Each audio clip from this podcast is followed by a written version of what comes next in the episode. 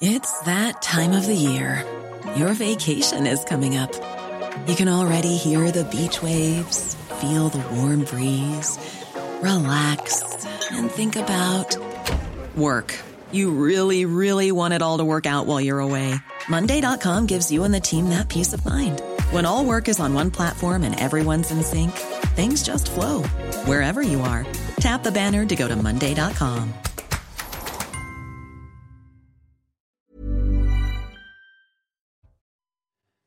Bonsoir à tous, très heureux de vous retrouver pour Soir Info Week-end. Retour sur toute l'actualité de la journée. Le sommaire dans un instant, mais avant les dernières informations, et c'est avec Isabelle Piboulot. Les trois hommes soupçonnés d'avoir agressé Jean-Baptiste Trogne seront jugés lundi à Amiens. Le petit-neveu de Brigitte Macron avait été pris à partie en marge d'une manifestation non déclarée contre la réforme des retraites. Les prévenus devaient initialement être jugés en comparution immédiate le 17 mai, deux jours après les faits, mais leurs avocats avaient demandé plus de temps pour préparer leur défense. Dans l'est de l'Inde, les opérations de secours ont pris fin au lendemain de la tragédie ferroviaire près de Balassor. Le Premier ministre indien Narendra Modi s'est rendu au chevet des rescapés. La collision entre trois trains a fait au moins 288 morts et 900 blessés. Il s'agit du pire accident ferroviaire en plus de 20 ans dans le pays. Et puis en Formule 1, Max Verstappen s'élancera en pole position du Grand Prix d'Espagne demain. Le Néerlandais a signé le meilleur temps des qualifications sur le circuit de Montmelo. Il partira devant l'Espagnol Carlos Sainz. Côté français, Pierre Gasly n'obtient que la dixième place sur la grille. Déception aussi pour le monégasque Charles Leclerc, 19e et avant-dernier. La course sera à suivre dès 15h sur Canal+. Soir Info Week-end au sommaire ce soir. La marche blanche aujourd'hui dans la Loire pour Thibault. L'enfant de 10 ans s'est suicidé en avril dernier. Ses parents dénoncent un contexte de harcèlement alors que pour 10% des élèves euh, se disent victimes de harcèlement scolaire. L'éducation nationale a mis en place des mesures mais euh, insuffisantes pour certains. On va en parler dans un instant avec notre invité Albéric de Serran, auteur de L'école asphyxiée. Il a dirigé plusieurs établissements privés. Ces nouvelles violences dans le football, joueur agressé sur la pelouse de Bordeaux par un supporter, quatre personnes en garde à vue, euh, fumigène et gaz lacrymogène à Nîmes ou violents affrontements entre supporters d'Ajaccio et Marseille. La journée d'hier marquée par de nombreuses violences, condamnées fermement par la ministre des Sports. À Paris, Grenoble, Nantes ou encore Trappes, depuis quelques semaines, les fusillades se multiplient un peu partout en France. Des actes souvent liés au trafic de drogue et qui posent la question de la circulation, la circulation des armes dans l'Hexagone, alors que les saisies sont en hausse.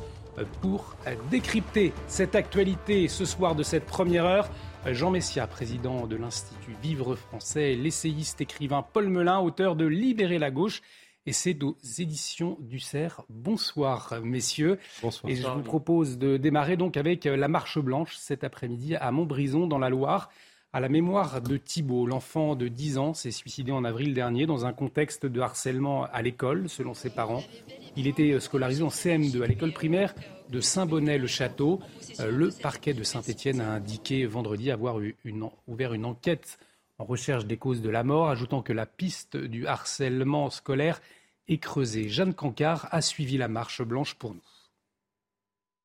Une marche blanche empreinte d'émotion avec les amis de Thibault, d'autres parents d'élèves pour entourer, pour accompagner la famille de Thibault, 10 ans, scolarisé en classe de CM2, qui a mis fin à ses jours en se pendant à son domicile le 29 avril dernier. Une marche blanche rythmée par les musiques que Thibault affectionnait. Une marche blanche aussi pour continuer le combat d'une mère. C'est évidemment pour rendre hommage à son fils, à sa mémoire, mais aussi pour faire entendre sa voix, pour que la justice soit rendue. Car selon cette maman, eh bien, si ces multiples appels à l'aide avaient été entendu à ce drame ne serait jamais arrivé. Écoutez-la. Il aurait pu être évité euh, par euh, de l'aide de, la directrice, par de l'aide de l'éducatrice, par de l'aide de la psychologue, par de l'aide euh, humaine et qu'on nous ait cru en fait, qu'on ait cru en Thibault et en sa souffrance parce qu'au final on n'en serait pas là aujourd'hui. Le combat aussi d'une mère pour prouver que son enfant a été victime d'un harcèlement scolaire pendant près de deux ans puisque le parquet de Saint-Etienne a ouvert une enquête pour tenter de comprendre les circonstances de la mort de Thibault, savoir ce qui l'a poussé réellement au suicide. La piste du harcèlement scolaire est creusée mais à ce stade, après le parquet, sans éléments probants. Thibault, mais aussi euh, l'INSEE, le harcèlement scolaire est au cœur de toutes les préoccupations après les affaires qui ont éclaté ces dernières semaines. Alors quels moyens sont mis en place pour euh, lutter contre ce harcèlement? Ces moyens sont-ils suffisants? Vincent Faandège. Face au harcèlement scolaire, le gouvernement a mis en place à la rentrée dernière un programme de prévention baptisé phare. Il prévoit notamment la formation de la communauté éducative volontaire, l'intervention en cas de harcèlement et la mise à disposition d'une plateforme dédiée. Un dispositif insuffisant pour certaines associations qui proposent de réintroduire le surveillant général. Euh, qui était une personne qui était dans l'établissement 100% euh, occupée à euh, gérer l'autorité, à faire respecter l'autorité, à faire respecter le, le fonctionnement de l'institution et surtout les relations entre les élèves. Pour le syndicat des personnels de l'éducation nationale, il y a un manque criant de moyens humains. Pour mettre des moyens humains, il faut qu'il y ait des personnes volontaires. Euh, le problème de ces référents, c'est que la plupart, un certain nombre euh, ne sont pas volontaires, ils sont désignés. Euh, que ce sont des enseignants parfois référents, mais qui ont leur classe. Et dans le primaire, c'est très compliqué parce que en fait, ils ont tellement de choses à gérer, on n'a pas les moyens qu'il faut pour pallier à ce problème-là. Par ailleurs, deux numéros existent en cas de harcèlement à l'école, il est conseillé aux parents ou élèves d'appeler le 30-20, le 30-18 en cas de cyberharcèlement. Et avant de retrouver notre invité pour parler de harcèlement scolaire, euh, je vous propose d'écouter le témoignage du meilleur euh, ami de Thibault euh, qui raconte le, quotidien de son camarade. Écoutez. Bah en fait, c'était un moment où on descendait dans les escaliers et moi je continue en bas en fait et je fais pas attention. Et quand je me retourne, je le vois se faire étrangler, mais c'est pas étranglement une petite bagarre en fait, c'est un vrai étranglement. Donc euh, bon bah après bah voilà, moi je me retourne. Et j'essaie pas aller aider de ma mort, je les ai pas séparés mais j'essaie d'aller en, bagarre et Tu as défendu ton copain? Ouais voilà. Et, c'est dans le ça c'était dans l'école? Oui. Les profs ils ont dit quoi? Ils ont fait quoi? Bah et pour parler justement de ces euh, situations de harcèlement scolaire, situations dramatiques, euh, nous sommes ce soir avec Albéric de Serran. Bonsoir. Bonsoir. Merci d'avoir accepté notre invitation. Vous êtes auteur de L'école asphyxiée aux éditions MAM. Vous avez été directeur de plusieurs établissements, établissements privés. Euh, vous êtes aujourd'hui directeur d'un établissement montgolfier, dispositif scolaire privé pour les enfants, notamment, entre autres, un victime de, de harcèlement scolaire. Pour commencer, ce, phénomène de harcèlement scolaire, vous l'avez toujours constaté? Comment est-ce qu'il est naît? Il y a le harcèlement du passé, il y a le harcèlement d'aujourd'hui. Le harcèlement du passé, il se réduisait à, une souffrance à l'intérieur de l'école et un petit peu à l'extérieur, sur le trottoir, avec donc, euh, comme disaient des collègues tout à l'heure, des, euh, surveillants, euh, des, des responsables de discipline qui étaient là et qui quand même mettaient un peu d'ordre. Ce qui fait qu'on arrivait à répondre et à, arrêter cet harcèlement. Euh, pour ma part, hein, dans les années 80, j'ai connu de la moquerie personnelle euh, sur, à mon égard euh, pour des raisons idéologiques. et, il a fallu que je change trois fois d'école, enfin deux fois d'école. Et c'était dans le collège. le harcèlement moderne sort même du trottoir, rejoint la maison et le secret et l'intimité de l'enfance, surtout quand il a un portable ou quand il est donc branché sur le réseau social. Et donc, il va se passer quelque chose de, dramatique, c'est que l'enfant va être en permanence dans une pression psychologique et il va donc faire, euh, sans faire de la psychologie à deux balles, mais il va quand même faire, euh, euh, il va y avoir une tension en lui terrible parce qu'il y aura euh, finalement deux relations. La relation virtuelle qui prépare une relation physique le lendemain. Alors qu'avant, on imaginait, mais on n'avait pas une pression virtuelle. Alors qu'aujourd'hui, il y a la pression virtuelle. Est-ce que, en tant que directeur d'établissement, en tant qu'éducateur, vous identifiez facilement une situation de harcèlement? Ça se, ça se voit dans une cour d'école, très clairement? La pédagogie, euh, des, la pédagogie montgolfière reçoit, par exemple, des enfants qui ont été harcelés. Et les harcelés vont systématiquement se transformer en harceleurs au bout d'un mois, un mois et demi. Pourquoi? Parce qu'ils sont dans un bain où ils retrouvent une certaine confiance en eux. Et comme inconsciemment, ils vont se venger. C'est là où l'intervention et la présence d'un professeur, d'un directeur, euh, d'un éducateur est indispensable. Ce qui n'est plus le cas dans des établissements où vous avez des effectifs qui débordent et vous avez des personnes qui légitimement sont complètement débordées. Euh, donc ils ne peuvent pas, l'adulte ne peut plus être euh, en quête et en, réponse, même en quête et en enquête pour savoir qui souffre, et en réponse d'une souffrance. On, on, est quand même tombé dans des témoignages il y a deux ou trois jours complètement hallucinants. Le principal était au courant il a été présent sur le trottoir, les bras croisés, et il a laissé faire une bagarre dont il était euh, averti. Mais comment on peut le comprendre, ça, justement Eh ben, c'est très simple, c'est-à-dire que ben, il considère qu'il n'est plus le responsable quand il est sur le trottoir, il est à la sortie de l'établissement. Et puis, deuxièmement, euh, on a peur de la confrontation. Pourquoi? Parce que solitude et va de pair avec la violence dans les établissements qui ne sont plus gérés humainement.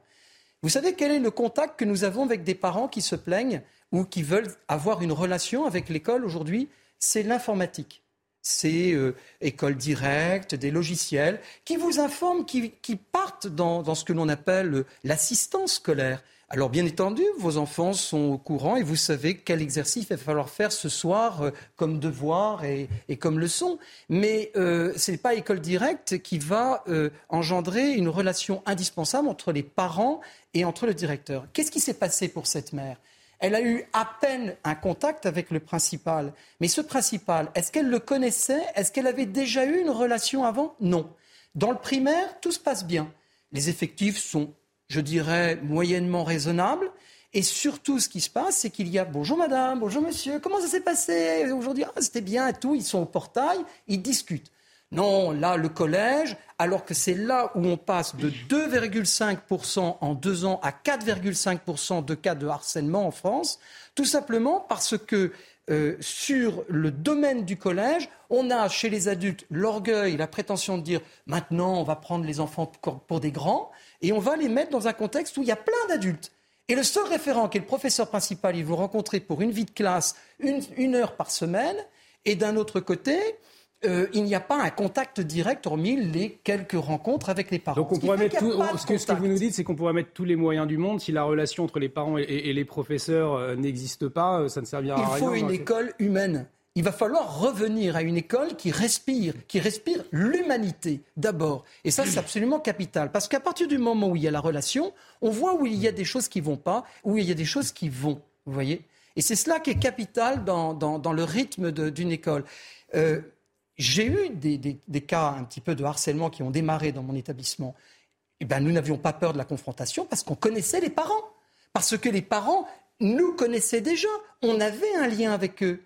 Aujourd'hui, euh, l'école est tellement énorme, on fait tout un scandale pour des poules qui sont élevées à 10 000 ou 12 000 euh, sous le même bâtiment, mais on ne s'offusque absolument pas de voir 2 000 élèves qui se retrouvent dans un bahut. Mais c'est hallucinant l'être humain est quand même euh, a, besoin d'avoir une relation humaine. Et s'il n'y a pas de relation humaine, je le répète, s'il y a solitude, il y a inévitablement violence. Ça a été le cas de Samuel Paty, ça a été le cas de cet enfant euh, qui s'est suicidé, et, et c'est le cas de beaucoup, beaucoup de gens dont on ne connaît pas l'identité et qui sont morts dramatiquement à la suite de harcèlement violent. Jean Messia, euh, vous vouliez réagir en écoutant Albéric de Serran Oui, je suis à peu près d'accord sur tout ce, que, tout ce qui vient d'être dit.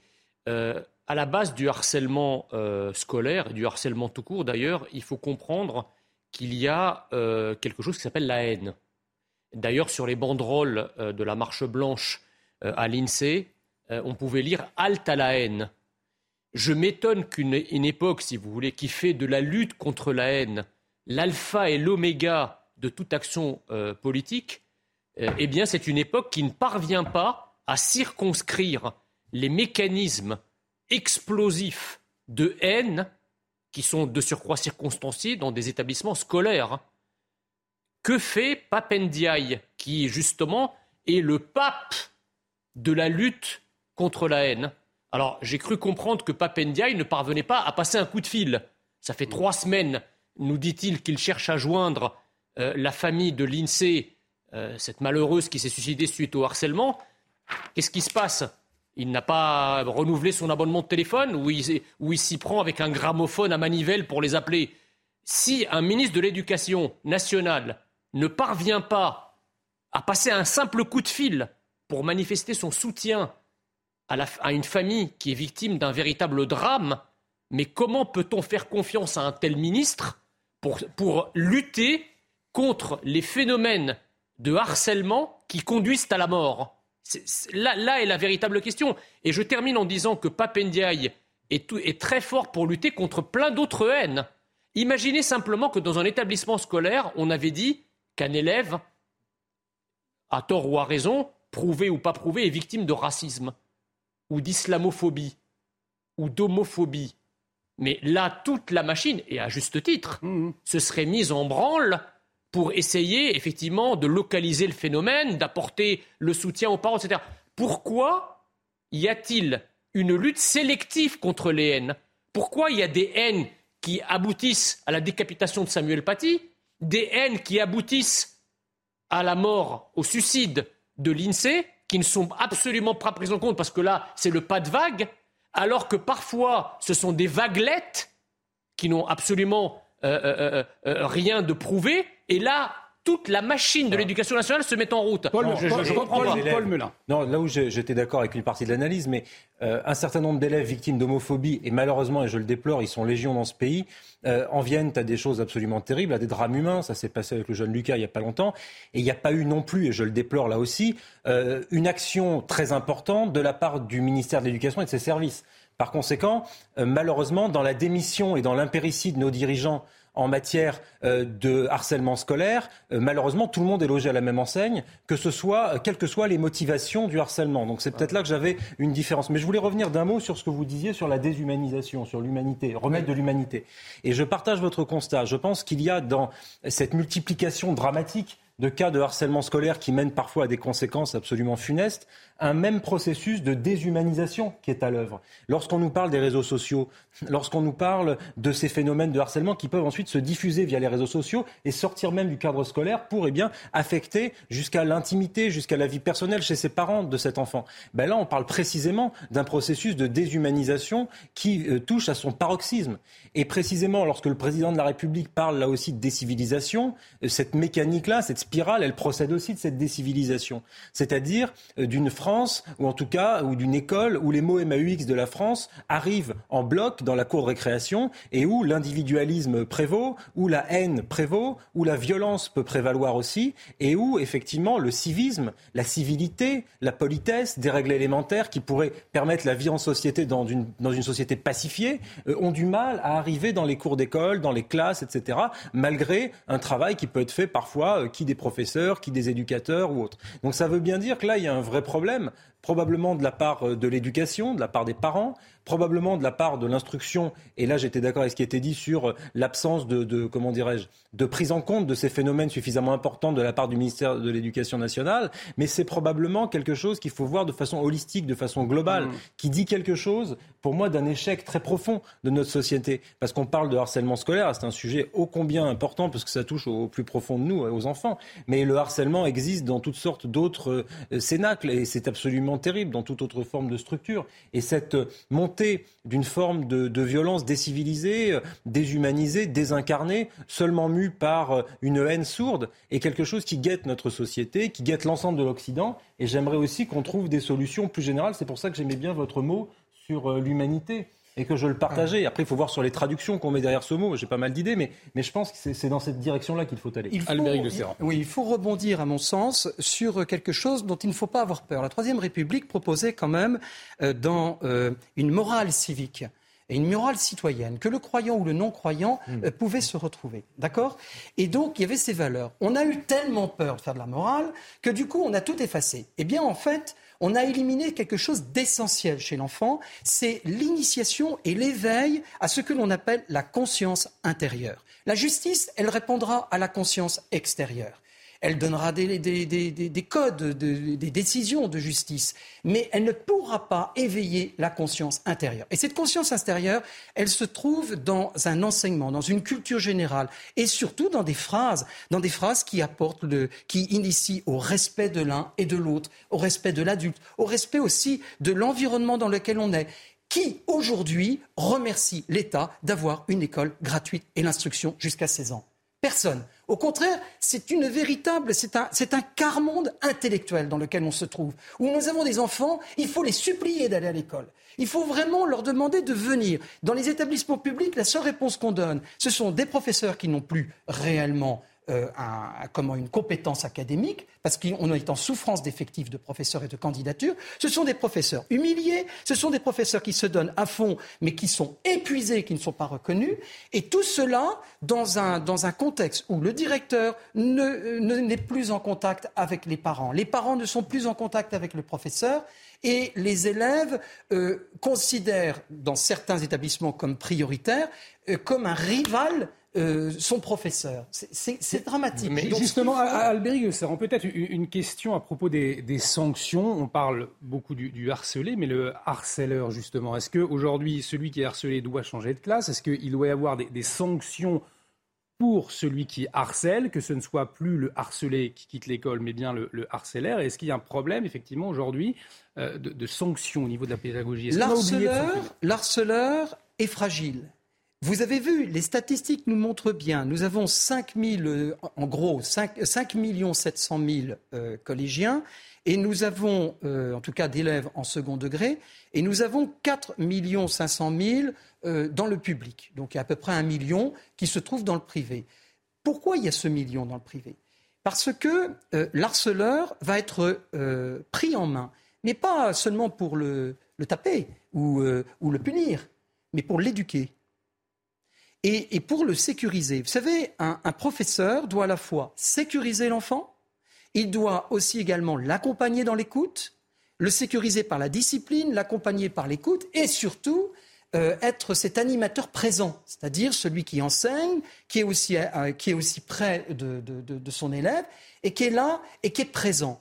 Euh, les trois points forts dans l'école ne sont plus là, c'est-à-dire la sécurité, c'est-à-dire l'accompagnement, c'est une véritable écoute et une présence. La présence qui, inévitablement, est une sécurité pour l'enfant. Et cet enfant est un collégien, il rentre dans l'instabilité.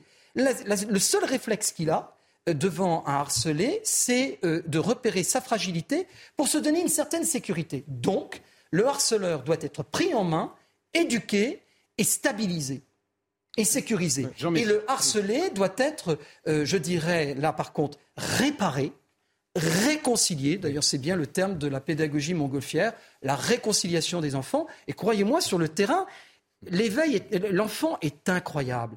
Vous savez, en 15 jours, un enfant est restauré. Mm. Il y a un potentiel en lui qui est absolument extraordinaire. Il a une capacité de revenir sur sa blessure et, de s'éveiller comme un adulte n'a plus la force de le faire. Pour qu'il y ait cette prise en charge dont vous parlez, y compris des harceleurs, encore faut-il qu'il n'y ait pas le pas de vague et que le chef d'établissement se saisisse de l'affaire, que les professeurs remontent la formation et que tout le monde, toute la communauté pédagogique puisse agir. le prénom de l'enfant, quel que soit le prénom de l'enfant. Jean Messia, ce sera le mot de la fin avant de remercier Albéric de Deux choses très rapidement. Bien sûr, pour répondre à Paul Melun, bien sûr que le cas malheureux du du jeune Lucas n'a pas, pu être pris euh, en amont et ça a abouti à ce drame. Mais n'empêche que vous voyez bien que la réaction de Papendiaï n'est pas du tout la même. Quand il est alpagué au Sénat euh, par euh, une sénatrice, Papendiaï a des mots extrêmement forts pour le jeune Lucas. Il a même la voix chevrotante et la larme à l'œil. là où, pour la jeune Lindsay, la, seule chose qu'il a à dire, c'est qu'il n'a pas réussi à joindre les parents. Il a pas voyez, éviter vous voyez, non, ah, non mais je, suis bien d'accord, mais vous voyez bien que dans les deux cas, la réaction est quand même pas exactement la même. Ça, c'est la première chose. La deuxième chose, c'est que aujourd'hui, l'école n'est plus un sanctuaire. Hein, euh, le sanctuaire qu'elle était il y a quelques années. C'est-à-dire qu'elle le soit. en fait, que ça veut dire quoi? Ça veut dire qu'en fait, euh, euh, comment dirais-je, l'enceinte scolaire elle est violée par une société qui elle-même est de plus en plus ensauvagée. Et d'ailleurs, l'école ne fait pas exception. On parlera tout à l'heure des stades et des gens qui arrivent sur les stades avec leur violence. Eh ben, l'école, c'est exactement la même chose. Il n'y a plus de limites, il n'y a plus de frontières. Et donc, à partir du moment où la société devient un chaudron si vous voulez, de, de, sauvagerie et de violence, eh bien cette sauvagerie et cette violence a tendance à déborder partout, surtout dans un système qui nous explique que la frontière, c'est une notion presque fasciste. Et effectivement, on va parler de ces nouvelles violences dans le monde du football dans un instant. On va remercier euh, Albéric de Serran. Merci d'avoir accepté euh, notre invitation. Merci pour votre éclairage, échange passionnant. Euh, je rappelle votre livre, L'école asphyxiée, c'est aux éditions MAM. Restez avec nous sur CNews. On revient dans un instant. Les nouvelles violences dans le monde du football. Mais que se passe-t-il? À tout de suite sur CNews. De retour sur le plateau de Soir Info Week-end, toujours avec Paul Melun et Jean Messia. Dans un instant, on revient sur cette, ces nouvelles violences dans le monde du football, des échauffourées d'ailleurs ce soir à Ajaccio. On en parle dans un instant, mais avant le rappel des titres avec vous, Isabelle Piboulot. Drapeau arc-en-ciel en main, plusieurs milliers de personnes ont défilé à Saint-Denis. La troisième édition de la Marche des fiertés des banlieues s'est tenue pour défendre les droits des personnes LGBTQIA+, résidant dans les quartiers populaires. Parmi les slogans, la défense de la PMA généralisée à toutes, la dénonciation du patriarcat ou encore du colonialisme. Certains participants invitant le gouvernement à se mettre au travail. En Turquie, Recep Tayyip Erdogan entame son troisième mandat de président. Élu dimanche dernier, le chef de l'État de 69 ans a prêté serment devant le Parlement à Ankara. Il a juré d'assumer son devoir avec impartialité et a appelé son pays à faire la paix. À l'issue des cérémonies protocolaires, le président turc devrait annoncer la composition de son nouveau gouvernement dans la soirée. Et puis dans l'Est canadien, l'arrivée de la pluie est un soulagement pour les pompiers de la province de la Nouvelle-Écosse. Le feu est passé de hors de contrôle à stable. La situation au Québec reste tout de même critique. Plus de 10 000 personnes ont dû évacuer la région. Le pays est touché depuis près d'une semaine par des incendies historiques. Merci Isabelle Piboulot. On vous retrouve à, 22h. Je vous le disais, donc dans l'actualité également, ces nouvelles violences dans le monde du football, des violences également euh, ce soir. Les CRS ont notamment dû intervenir avec des gaz lacrymogènes au stade François Coty euh, afin de dissuader les supporters ajaxiens de se rapprocher du parcage marseillais. Et hier soir, c'était le match Bordeaux-Rosaise qui a viré au cauchemar après l'agression d'un jeune ruténois par un supporter. Lucas Boades a été violemment bousculé par un homme qui a déboulé sur la pelouse depuis le bord du terrain. C'est une première d'ailleurs en Ligue 1. Le match a été interrompu euh, définitivement. Autre débordement hier soir. Euh, Nîmes-Sochaux, match interrompu à la 18e de jeu, minute de jeu pour cause de fumigène et gaz lacrymogène. Havre-Dijon, envahissement de terrain par les supporters havrais dans le temps additionnel. Et Ajaccio au M, je vous le disais, des violents affrontements euh, en cours qui ont eu lieu tout à l'heure et affrontements qui ont eu lieu également hier soir. Paul Melun, euh, avant de revenir sur ce phénomène général des violences dans le football, il y a le, maire d'Ajaccio qui a réagi. Et lui, eh bien, il a tout simplement demandé de ne pas jouer euh, la partie ce soir au vu des violences. On le voit, il faut annuler le match afin d'éviter que les supporters s'exposent à un risque de violence qui est déjà présent et qui risquerait de prendre une ampleur incontrôlable. Ces violences, elles sont là. Euh, ce soir, on en est là, selon vous on, on en est à annuler des matchs de football? En tout cas, c'est terrible d'en arriver là.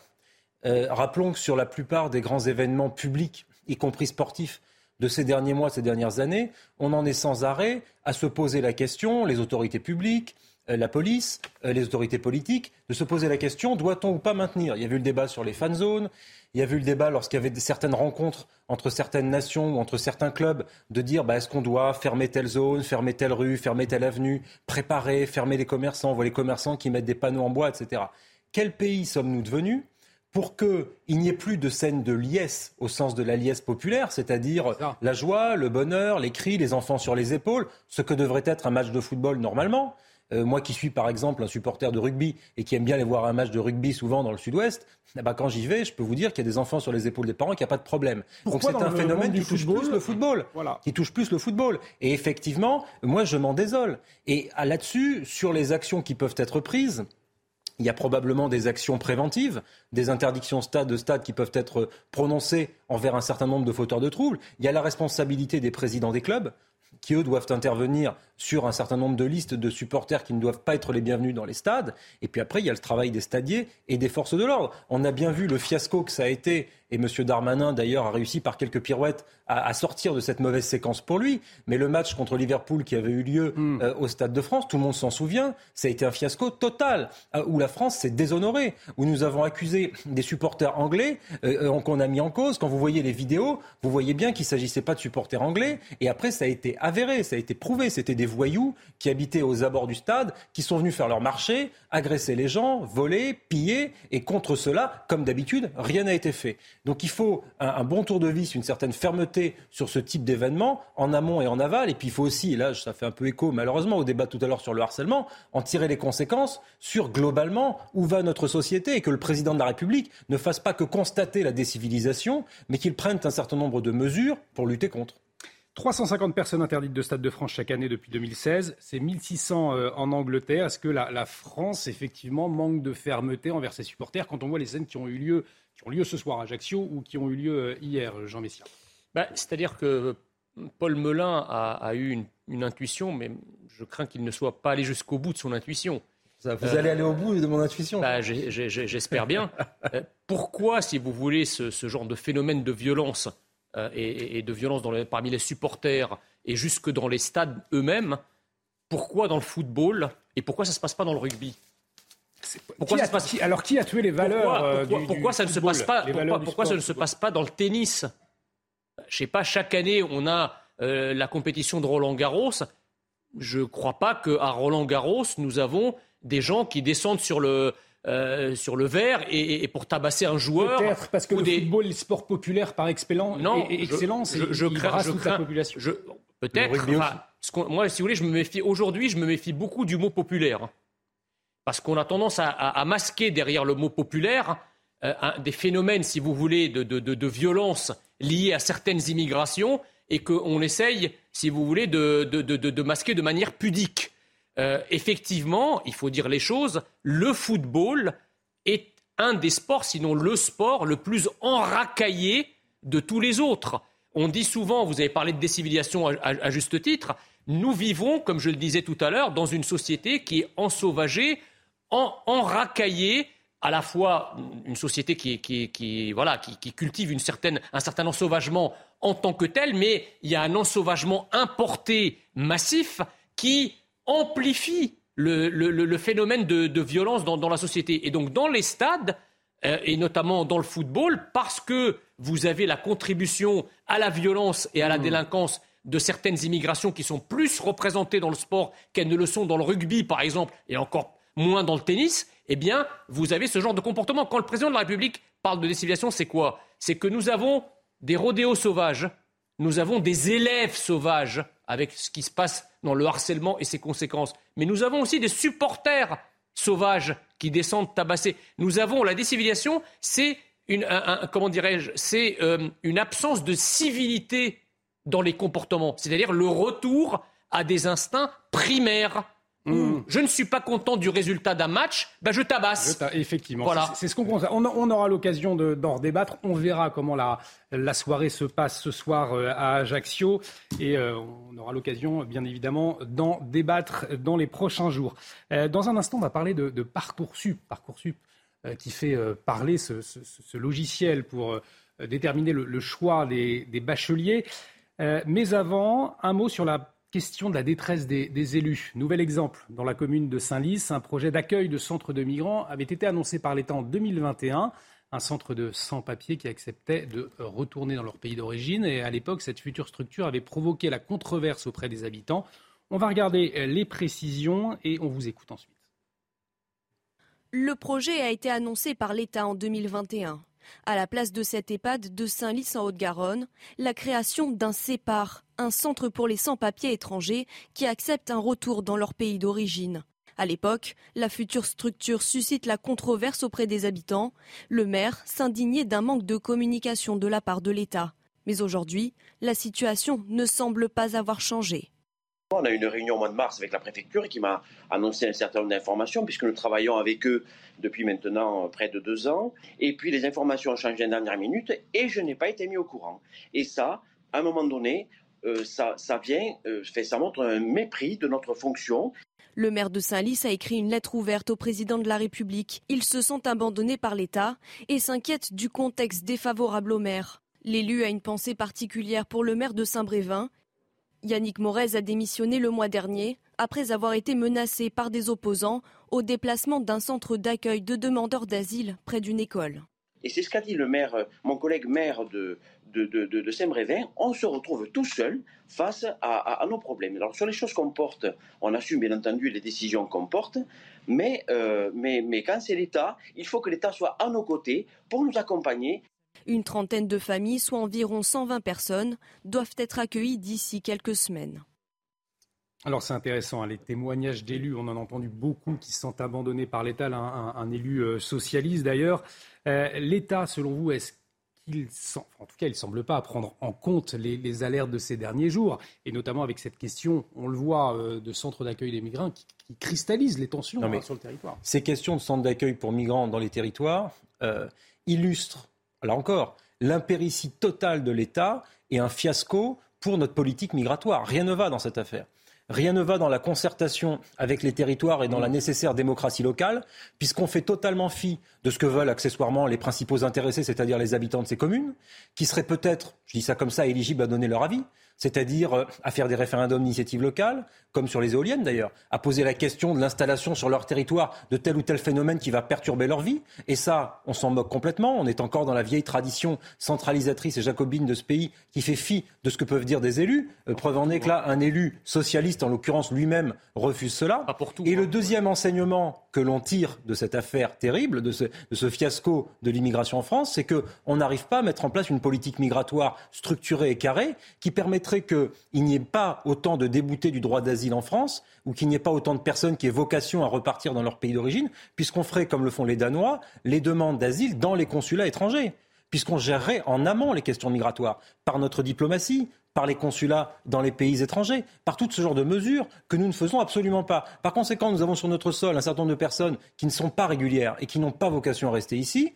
Et donc, nous allons mettre en Haute-Garonne un certain nombre de personnes qui devront probablement prendre un avion à Roissy-Charles de Gaulle ou à Orly pour repartir dans leur pays. Et on va les installer là-bas. Mais pour quand Pour quelles raisons Alors même qu'ils ont vocation à partir? C'est complètement absurde. Si c'était des personnes qui étaient bénéficiaires du droit d'asile, qui en bénéficiaient réellement, bah, qu'une famille qui bénéficie du droit d'asile et qui du coup est française puisse aller vivre dans un petit village et être intégrée, assimilée aux autres habitants, ça ne me dérange pas mais si la personne, elle, a eu ses papiers, qu'elle est en règle, pas avec des irréguliers. Et Jean Messia, ce sont les, élus, les maires de ces petites communes, finalement, qui en pâtissent et qui, euh, toute la colère, qui la reçoivent directement, et en plus, ils ne sont pas euh, protégés. Bah, quand vous avez un maire, effectivement, euh, PS, c'est quand même pas rien, qui vous explique que la population est pour le moins dubitative à accueillir ce centre, on est là face à un aveu terrible, mais réel, que les Français ne veulent plus d'immigration additionnelle.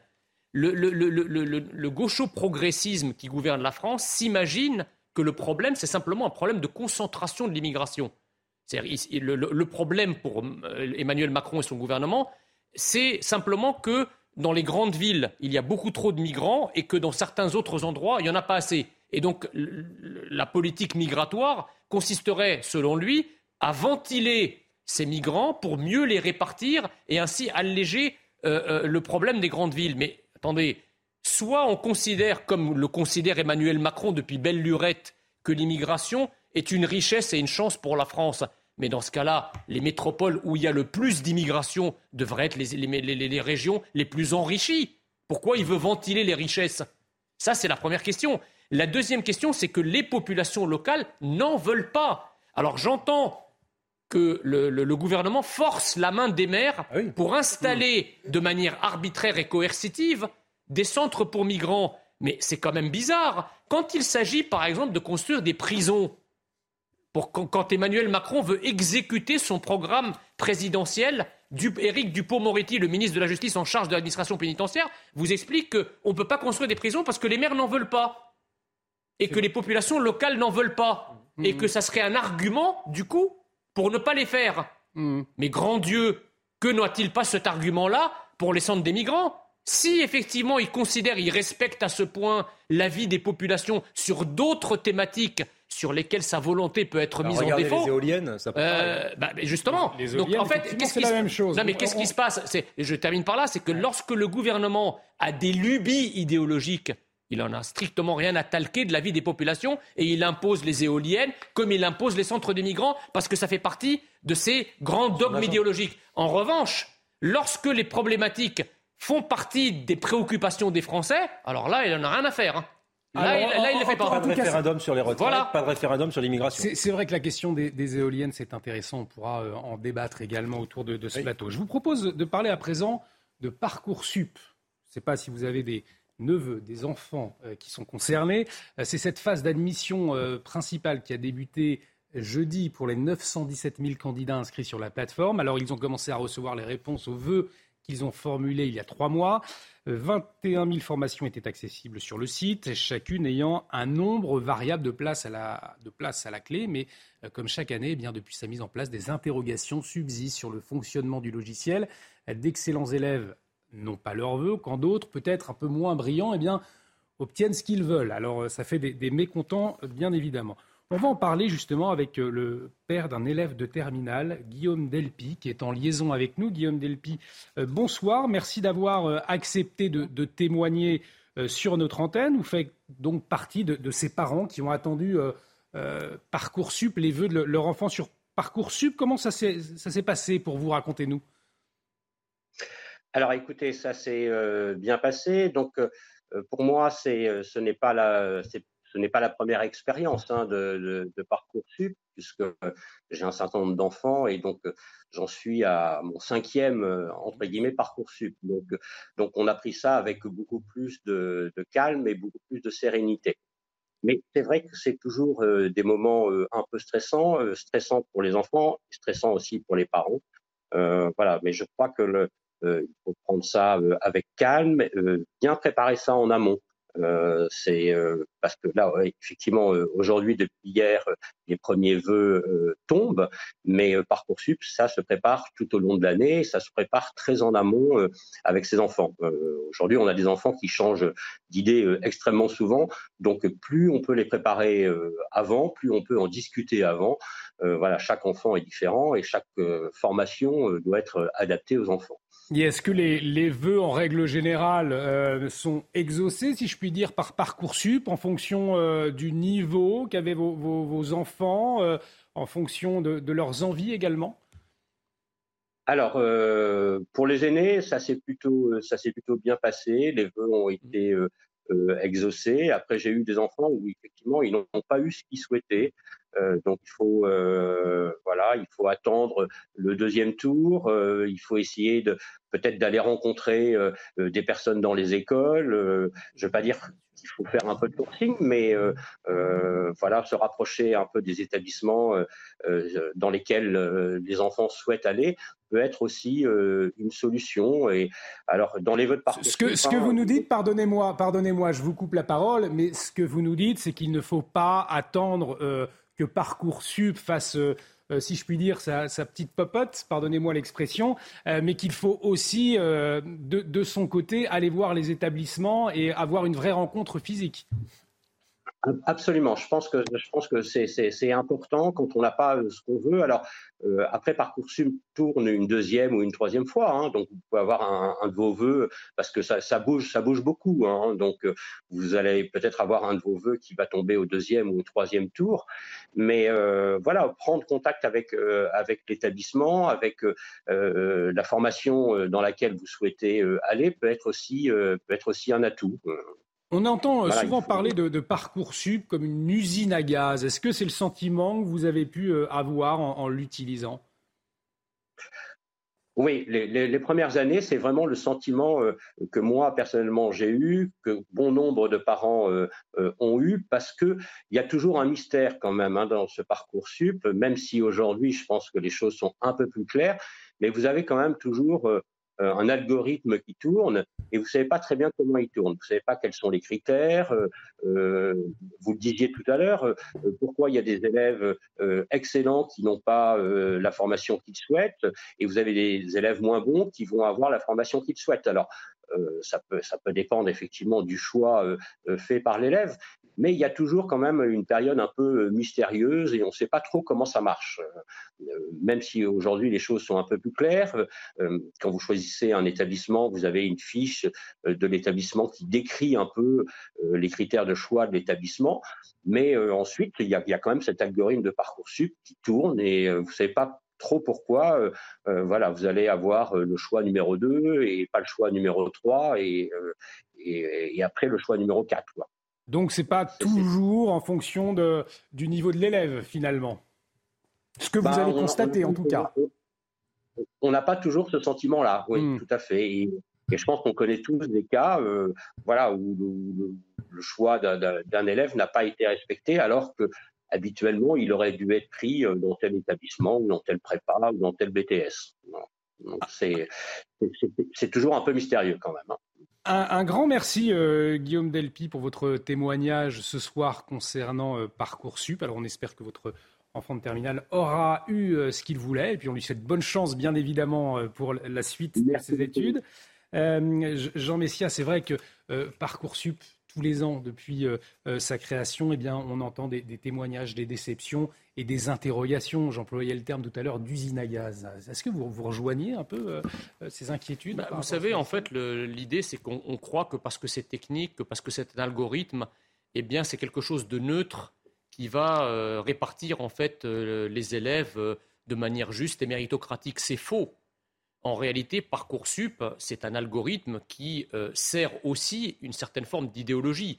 Moi, je, connais énormément de cas où vous avez des, gens, des, élèves brillants qui ont 18 ou 19 de moyenne et qui se retrouvent euh, dans des établissements à l'autre bout de chez eux pour des raisons, par exemple, probablement de mixité sociale. Hmm. Alors qu'ils ont euh, évidemment postulé pour des établissements d'excellence à qui on les refuse précisément parce qu'il faut euh, euh, mélanger les gens. Parcoursup tire le niveau vers le bas, euh, en somme En tout cas, le moins qu'on puisse dire, c'est que je n'ai pas l'impression que Parcoursup fasse une, place d'exception, ce qui devrait être le cas, à la méritocratie républicaine. Il y a, il y a quand même des, si vous voulez, des affectations qui interroge, pour le moins. On va peut-être entendre Paul Melun sur le sujet, ça sera le, mot de la fin certainement. Il nous reste euh, un peu plus d'une minute vingt. Euh, est-ce que vous avez toutes ces interrogations autour de Parcoursup bah. et notamment une interrogation autour de la méritocratie euh, bah, J'ai un peu le sentiment, si vous voulez, que Parcoursup est le symbole ou le catalyseur de notre incapacité à transformer les élèves et les bons éléments de l'enseignement secondaire vers l'enseignement supérieur. C'est parents pauvres quand même de notre pays, mm. parce que nous avons certaines grandes écoles qui sont très performantes, des universités de haut niveau, et euh, par la massification scolaire, nous avons à bien, à bien des égards euh, fait baisser le niveau de nos diplômes. Nous décrochons dans tous les classements. Le classement de Shanghai montre bien que la France euh, est vraiment dans une situation relativement périlleuse. Le classement PISA pour les plus jeunes, c'est pareil. Et donc, effectivement, il y a tout cet enjeu-là. Et moi aussi, j'ai du mal à faire confiance à la machine et à l'algorithme pour ces affectations. Et ça, ça, montre tout de même un phénomène qui est que le concours à l'ancienne, si je puis dire, je je suis pas si vieux, mais moi j'ai passé mon concours par exemple pour entrer à Sciences Po, comme tous les élèves, on passait un concours. Moi qui étais élève boursier et qui venais d'un milieu plutôt populaire, ben, j'arrivais, je révisais bien, je bossais, je faisais 10 mois de boulot, mmh. j'arrivais, je faisais ma copie et j'étais jugé en anonyme au même titre qu'un gamin qui aurait fait ses études dans les lycées les plus prestigieux de la capitale. C'est ça l'égalité républicaine. Ce mm. C'est pas un algorithme tarte à la crème qui va, euh, pour moi, à ma place, à ma place de fils de prolétaire euh, de, province, décider de mon affectation. C'est mon niveau et mon travail qui va permettre de, pouvoir réussir. Et ça, j'aimerais bien qu'on revienne à ça et qu'on arrête aussi avec euh, un baccalauréat qui est, à bien des égards, donné à tout le monde aujourd'hui. On arrive au terme de cette première partie. Je vous remercie infiniment, Paul Melun, Jean Messia, de m'avoir accompagné pour décrypter l'actualité. Soir Info euh, Week-end revient à 23h pour un nouveau point euh, complet sur toutes les informations de la journée. Restez avec nous sur CNews. On marque une très courte pause. À tout de suite. Et de retour sur le plateau de Soir Info Week-end. Bienvenue si vous nous rejoignez. On décrypte l'actualité euh, de la journée. Dans un instant, le sommaire. Mais avant, les dernières informations avec vous, Isabelle Piboulot. L'émotion à Montbrison dans la Loire. Une marche blanche a été organisée à la mémoire de Thibault. Le petit garçon de 10 ans a mis fin à ses jours par pendaison au domicile familial le 29 avril. Le parquet de Saint-Etienne a ouvert une enquête privilégiant la piste du harcèlement scolaire. Les détails dans un instant.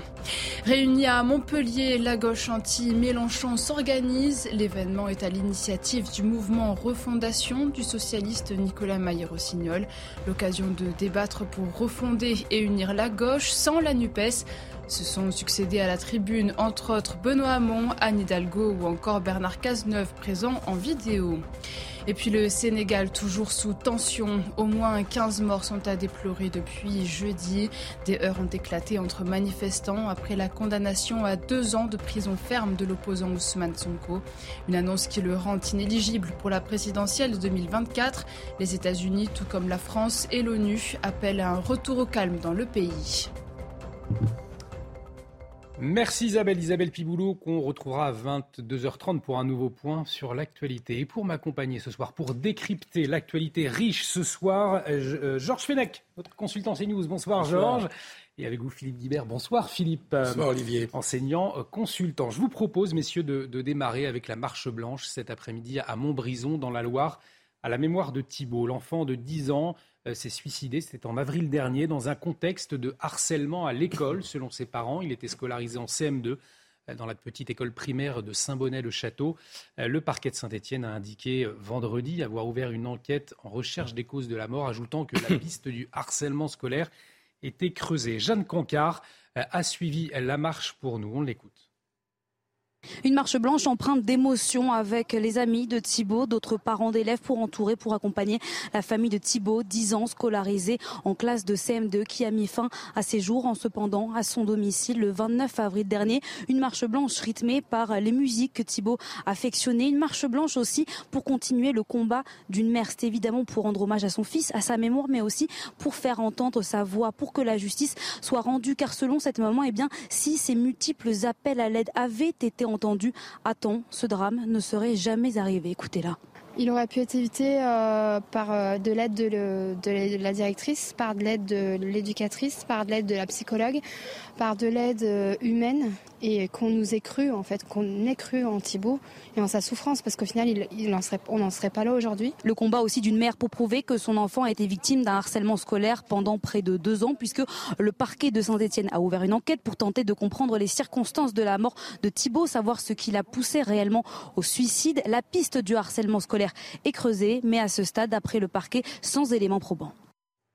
Thibault, mais aussi euh, l'INSEE. Le harcèlement scolaire est au cœur de toutes les préoccupations après les affaires hein, qui ont éclaté ces dernières semaines. Alors, euh, quels moyens sont mis en place aujourd'hui? Est-ce qu'ils sont suffisants? Vincent Faandège. Face au harcèlement scolaire, le gouvernement a mis en place à la rentrée dernière un programme de prévention baptisé phare.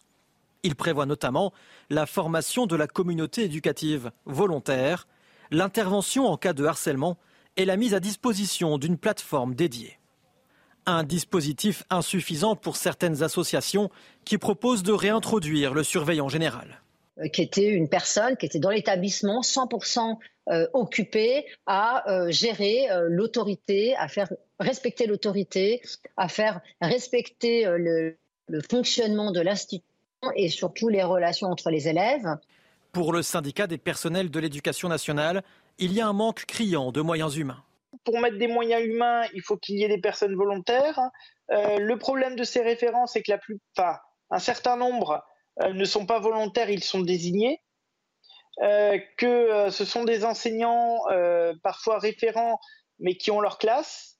Et dans le primaire, c'est très compliqué parce que en fait, ils ont tellement de choses à gérer, on n'a pas les moyens qu'il faut pour pallier à ce problème-là. Par ailleurs, deux numéros existent. En cas de harcèlement à l'école, il est conseillé aux parents ou élèves d'appeler le 3020, le 3018 en cas de cyberharcèlement.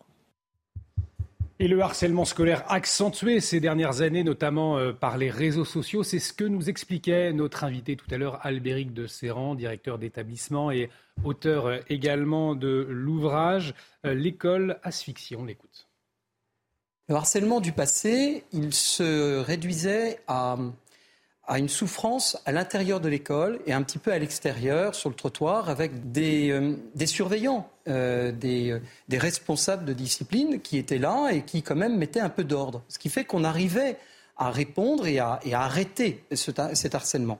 le harcèlement moderne sort même du trottoir, rejoint la maison et le secret et l'intimité de l'enfance, surtout quand il a un portable ou quand il est donc branché sur le réseau social. Et donc, il va se passer quelque chose de, dramatique, c'est que l'enfant va être en permanence dans une pression psychologique. Alors Georges Fenech, c'est vrai qu'on On voit ces, drames impuissants, terribles, liés au harcèlement scolaire le ministre de l'Éducation a mis en place notamment un programme, le programme phare qui prévoit la formation de la communauté éducative volontaire, l'intervention en cas de harcèlement et la mise à disposition d'une plateforme dédiée. Euh, néanmoins, est-ce que cela vous semble à la hauteur des enjeux euh, par rapport à, ce qui se passe et l'évolution du harcèlement, on le disait, avec les réseaux sociaux notamment?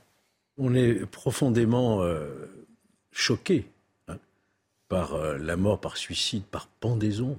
Imaginez, un petit garçon de 10 ans on a tous en mémoire encore la mort récente par suicide de la jeune Litse, vous l'avez rappelé. Mm. On pourrait rappeler d'autres affaires. On avait reçu ici même sur ce plateau le père du petit Maël, vous vous souvenez? Donc il y a là un phénomène qui malheureusement euh, euh, a tendance à se répéter et, la, société doit réagir, c'est évident.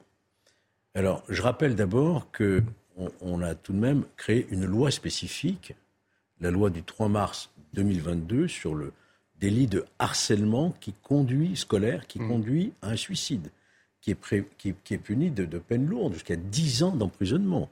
Hein. Euh, donc ça, c'est une chose. La répression, elle existe. Maintenant, euh, l'important, c'est évidemment de prévenir.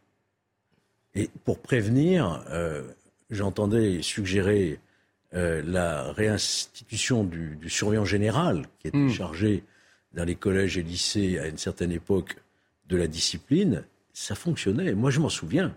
On l'appelait le surgé. Quand euh, le surgé venait vous voir, ça plaisantait pas. Hein. donc, euh, il était le représentant de l'ordre, de l'autorité. Sans doute là, il y a une piste. Et puis, évidemment, la question des réseaux sociaux, qui aujourd'hui euh, fait qu'il doit y avoir une responsabilité particulière des opérateurs sur certains contenus. Alors, il y a dans la loi effectivement cette exigence, mais est-ce qu'elle est vraiment appliquée? Je ne le crois pas. Il faut donc une surveillance et une responsabilité des opérateurs sur tous les réseaux sociaux. Ça, c'est très important. Et puis, euh, une responsabilisation encore davantage, évidemment, des référents au sein des établissements, de l'éducation nationale, euh, du chef d'établissement. Ça aussi, c'est important. L'éducation, bien sûr, l'éducation mm. par les parents. Euh, et puis, ne pas hésiter, moi je crois, parce que ce qui nous a tous choqués dans certaines affaires, c'est de voir que c'est la victime du harcèlement qui doit quitter l'établissement. Hein. Philippe, vous en souvenez hein. très bien. Là, il faudrait peut-être qu'il y ait euh, des instructions bien plus précises et claires. Celui qui harcèle n'a plus rien à faire dans cet établissement. On a ah, au moins après un rappel à, l'ordre, s'il récidive, eh bien, il doit quitter l'établissement. Philippe Guibert. Non, mais tu as raison de, de, soulever ce point qui est tout à fait essentiel dans toutes les affaires de harcèlement que j'ai pu connaître dans mon entourage. C'est le harcelé qui quitte l'école. Hmm. Et donc vous avez une situation où le harceleur n'est pas sanctionné. Et au bout du compte, euh, c'est le harcelé qui euh, est sanctionné, dont les parents doivent faire des démarches pour trouver un autre établissement. Il y a certainement des exceptions, mais c'est quand même, ça a tendance à être la règle générale. On parle souvent de la posture pas de vague euh, du ministère de l'Éducation. ça rejoint, un peu ça rejoint, ça rejoint la posture pas de vague. Dans certains cas précis, même, euh, c'est clairement du pas de vague, parce que on sait en gros qui sont les harceleurs, parce que parfois c'est un harcèlement collectif. Mais euh, de mettre le, de donner un coup de pied dans la fourmilière poserait des tas de sujets à l'établissement dans son contexte géographique. Avant de parler des, des, je, je, voudrais juste prolonger. Euh, ce qui m'a choqué dans la déclaration de Papendai euh, cette semaine, c'est qu'il a parlé d'échec collectif. Hmm. On est tous d'accord, c'est un échec collectif, d'accord. Mais une fois qu'on a dit ça, un échec collectif, ça dilue un peu les responsabilités. Il y a une responsabilité de l'institution scolaire, des établissements scolaires. Moi, je suis un peu choqué de euh, d'entendre dire que la formation va s'adresser qu'aux volontaires, comme si c'était un sujet où on pouvait euh, traiter ce sujet par le volontariat. Non. D'où effectivement la question du surveillant général, qui est une, mais, mais on va inévitablement retomber sur une question de moyens budgétaires, de création de postes. Bref, c'est un sujet qu'il faut qu'on prenne très au sérieux, qui est gravissime, d'autant plus, comme tu l'as dit Georges, que nous avons les réseaux sociaux, ce qui fait une, une grande différence par rapport au, harcèlement d'il y a 20 ans, 30 ans, 40 ans, puisque le harcèlement, comme l'a très bien expliqué le chef d'établissement, se poursuit à la maison. Euh, via le, smartphone que les gamins, après 10-12 ans, ont à peu près tous. On entend beaucoup les, euh, certains enseignants, certains professeurs, euh, Georges Fenech, dire voilà, on n'a pas suffisamment de moyens pour lutter notamment contre le harcèlement scolaire. Est-ce que c'est un manque de moyens ou un manque de volonté selon vous? Non, je, pense que quand il y a de la volonté, il y a des moyens qui doivent suivre. On ne doit pas se poser la question. L'école doit rester le sanctuaire, à l'abri de tout. Or, aujourd'hui, l'école n'est plus un sanctuaire. L'école est perméable. Elle est perméable aux violences, parce qu'on parle du harcèlement, il y a aussi les violences physiques, mm. on en parlait. Il y a la drogue qui peut circuler, Bien sûr. et aux abords des établissements. Bien sûr. Il y a des écoles qui sont menacées, heureusement, fait ici, mais par des actes de terrorisme. Et moi, je vois certaines collectivités locales, je pense notamment à une région, la région Rhône-Alpes dont je suis issu, où il y a eu un effort considérable pour protéger les établissements scolaires par des caméras, par des agents de sécurité dédiés aux abords du, lycée. Il va falloir mettre les moyens, car mm. on ne peut pas envoyer son enfant à l'école aujourd'hui la peur au, la peur au ventre. C'est pas possible. L'école doit rester un sanctuaire. Donc la volonté, elle prédétermine les moyens.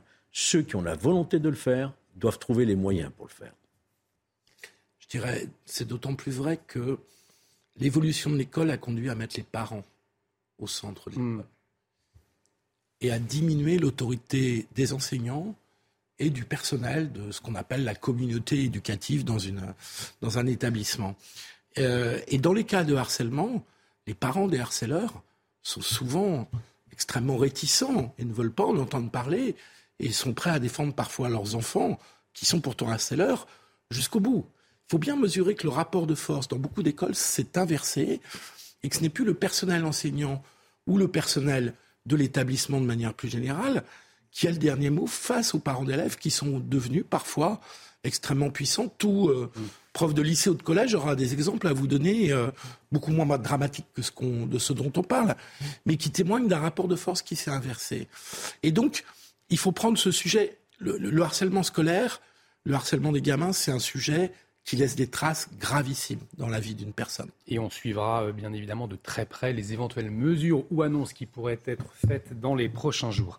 Dans l'actualité euh, également, messieurs, cette interrogation autour du trafic d'armes, puisque depuis quelques semaines, on en a beaucoup parlé, les fusillades, elles se multiplient un peu partout en France, à des actes souvent liés au trafic de drogue et qui posent je vous le disais, cette question de la circulation des armes dans l'Hexagone.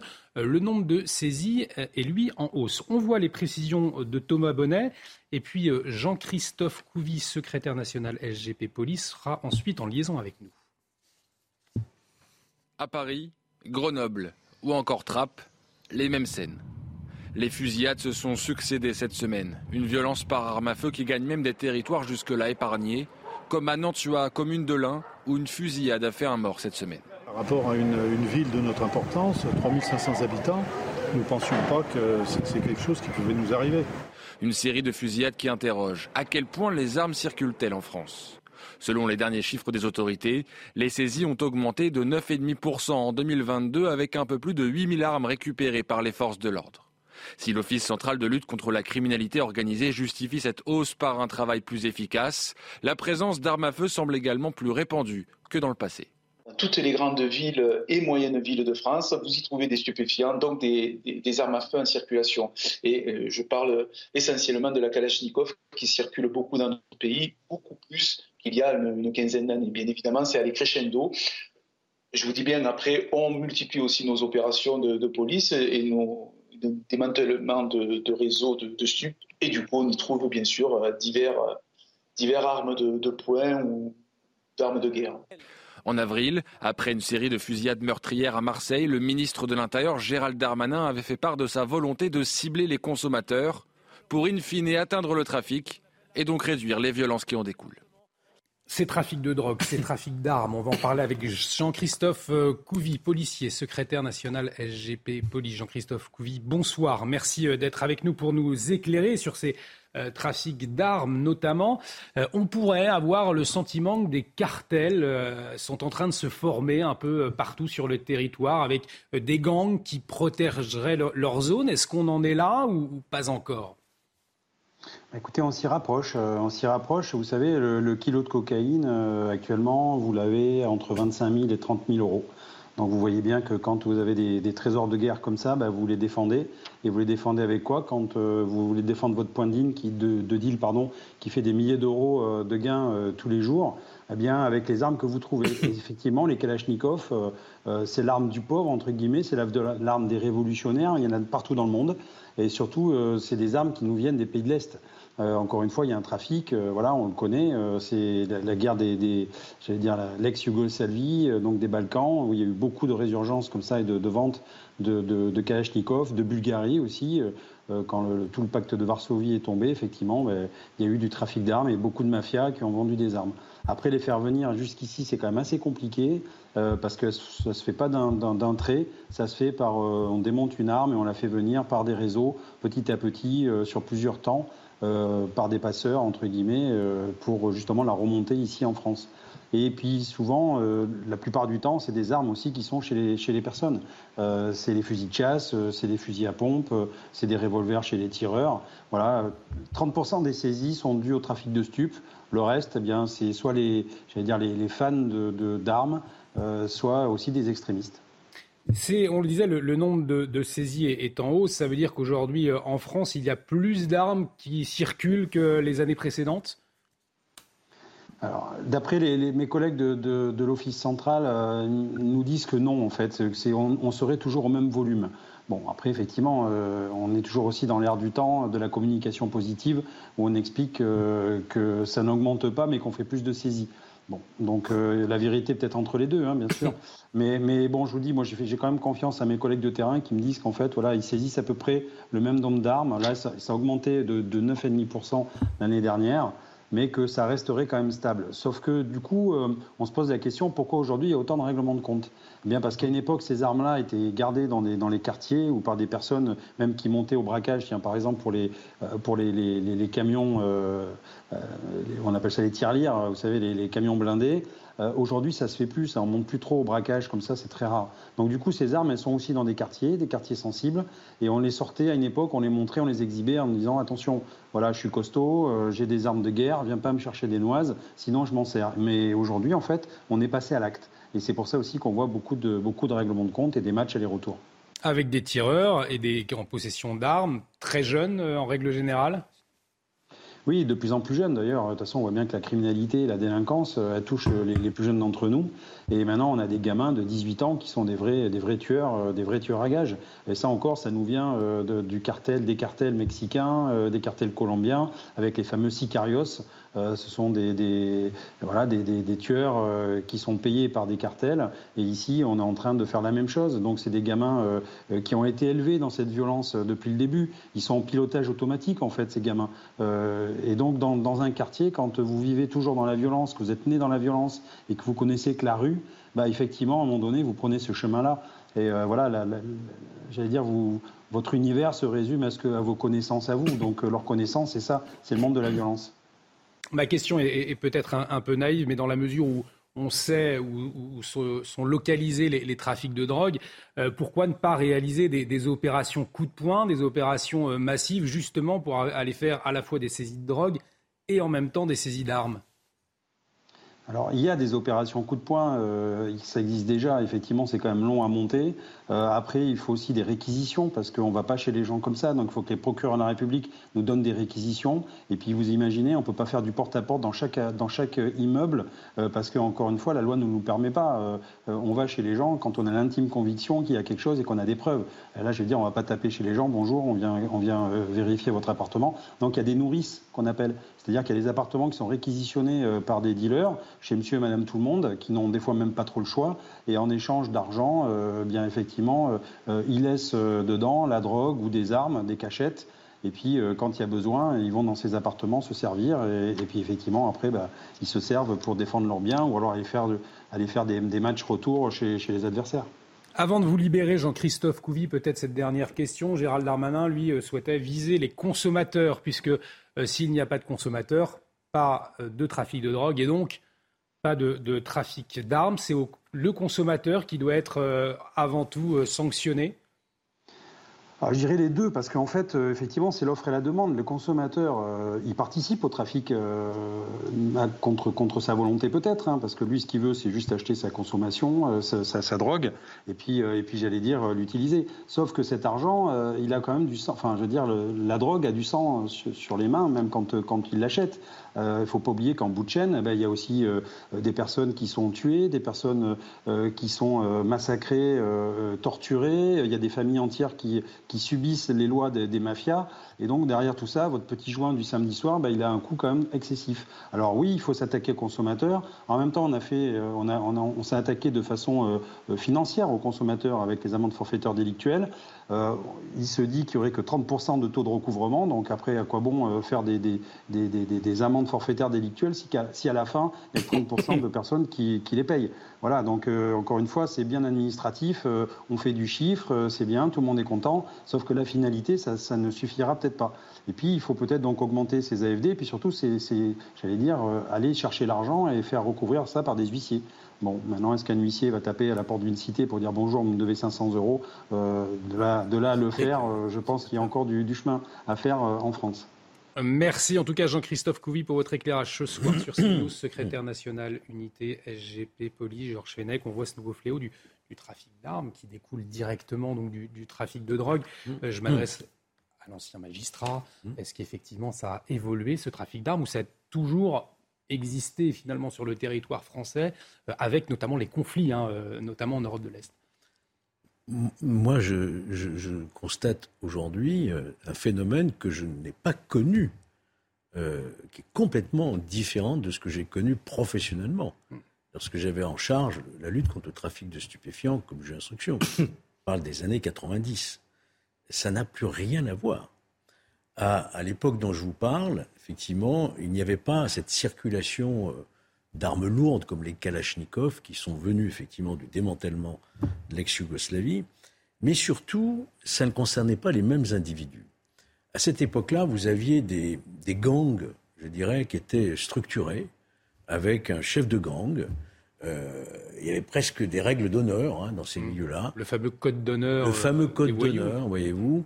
Et on, ne tuait pas comme ça pour, pour un oui, pour un non. C'était des professionnels, en quelque sorte. Euh, aujourd'hui, je suis sidéré de voir le très jeune âge de tueurs à gages. Ils sont recrutés, mineurs, tout jeunes majeurs. On en a eu récemment un exemple, un jeune de 18 ans tueur à gage, pour 200 euros, il va abattre Un, rival, un, concurrent du trafic de drogue. Et on soupçonnerait de, plusieurs autres règlements de compte. Donc c'est ça qui a évolué. C'est le fait qu'on a affaire aujourd'hui à des tueurs euh, très jeunes euh, qui n'hésitent pas à passer à l'acte et se pose la question non seulement de la lutte, vous avez raison, contre le trafic de stupéfiants, qui est à l'origine de tout cela, mais également s'interroger sur comment est-ce possible que des jeunes majeurs, des mineurs, en sont arrivés à des actes de très grande délinquance criminelle comme cela Est-ce qu'on ne doit pas revoir toute notre politique pénale des mineurs pour les dissuader de continuer dans une délinquance de plus en plus grave? Tant qu'on n'aura pas pris des décisions, mais qui ont vraiment une visibilité pour certains mineurs délinquants d'habitude, qui se livrent au trafic de stupéfiants, par des sanctions effectives. Mm. N'ayons pas peur des mots. Et à un moment, la prison, ça arrête. Et les courtes peines d'emprisonnement, ça arrête. Et euh, qu'on ne prendra pas des mesures d'éloignement aussi de ces jeunes de leur quartier pour les extraire du milieu criminogène, eh bien, on assiste aujourd'hui à une très, très grande délinquance des mineurs et jeunes majeurs qui, encore une fois, euh, n'existait pas il y, a, il y, a, une vingtaine d'années, une trentaine d'années. Ça, ça n'existait pas de cette façon-là il y a toujours eu des règlements de compte. On utilisait des, armes de poing, 9 mm, 357 Magnum. Mais aujourd'hui, ce sont des armes lourdes, des armes de guerre, des Kalachnikov utilisées par des jeunes de 17-18 ans. Ça, c'est ça la nouveauté. Et c'est vrai que c'est un, phénomène inquiétant. On y reviendra. Dans l'actualité également. bien une, réaction. Allez-y, Philippe Guibert. Il faut avancer. On a plein de sujets à traiter, mais je vous écoute. Non, juste souligner qu'en 20 ans, 30 ans, le, trafic de drogue, il a doublé, il a triplé. Euh, il faut, et pas qu'en France, hein, c'est pas qu'un phénomène français. Et donc, plus vous avez de l'argent en circulation, plus vous avez de compétition entre les gangs et les bandes dans les cités ou ailleurs, mais principalement dans les cités, plus vous avez la nécessité de vous défendre et de défendre votre chiffre d'affaires qui est en explosion. Parce qu'il y a beaucoup d'argent qui, qui, est brassé par ce trafic. Et donc les armes, c'est la bombe à retordement qu'on connaît depuis 20 ans, mais là, elle est en train vraiment d'exploser. Euh, il commence à y avoir pas mal de victimes collatérales. Il y aura des policiers qui feront partie des victimes. Voilà. si vous voulez passer à un autre sujet, je merci Philippe Guibert. Non, non, mais longtemps là-dessus, mais pas, du tout. Non, non, c'est important. Euh, merci pour votre, votre décryptage. Vous êtes également là pour ça. Merci Philippe Guibert. Je voulais euh, vous entendre sur un autre sujet. Cette conférence à haut risque qui a eu lieu hier à la Sorbonne à, Paris. La chercheuse Florence Bergeau-Blaquer euh, auteur d'une étude consacrée aux frères musulmans, a été invité à s'exprimer. Et il y a trois semaines, eh bien, l'université parisienne avait déprogrammé l'événement pour des raisons de sécurité. C'est donc avec un dispositif sécuritaire renforcé que l'anthropologue euh, du CNRS eh bien, a pu prendre la parole vendredi soir. Euh, vous voyez ce reportage de Fabrice Elsner et Thomas Bonnet, et puis je vous écoute ensuite. Devant l'entrée de cet amphithéâtre de la Sorbonne, le filtrage est minutieux. Alors si c'est il y a une semaine, ça va marcher, c'était en Zoom. Seules les personnes inscrites ont l'autorisation d'entrée. Des mesures de sécurité drastiques suite à l'intervention de cette chercheuse, Florence Bergeau-Blaquer. Son intervention avait été reportée il y a plusieurs semaines par crainte de jeter de l'huile sur le feu, selon la doyenne de la faculté de lettres. Finalement, la conférence a bel et bien eu lieu ce vendredi à la Sorbonne. L'anthropologue, malheureusement habitué aux réticences du milieu universitaire. Toutes les études sur l'islamisme sont en train de, fondre comme neige au soleil. Euh, les conditions, on n'est plus en capacité en fait de, euh, former de, nouveaux étudiants. Euh, parce qu'ils risquent pour leur carrière, parce qu'ils risquent pour leur vie. Un contexte difficile pour Florence Bergeau-Blaquer qui a toutefois pu compter sur la présence d'un grand nombre de ses soutiens. Je suis venu pour soutenir une collègue qui fait son travail et qui est menacée de mort par des gens intolérants. Parfois, la, sécurité est un prétexte pour éviter d'aborder des sujets qui fâchent. En s'attaquant au réseau d'influence des frères musulmans, Florence Bergeau-Blaquer a reçu des menaces de mort et doit désormais être encadrée par un dispositif de sécurité.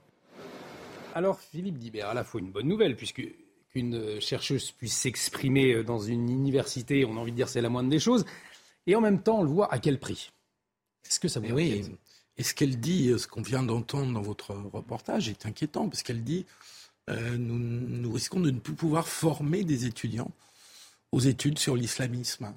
Et, c'est extrêmement inquiétant parce que bah, c'est un pan du savoir sur un sujet qui est important et qui existe et qui est présent dans la société française.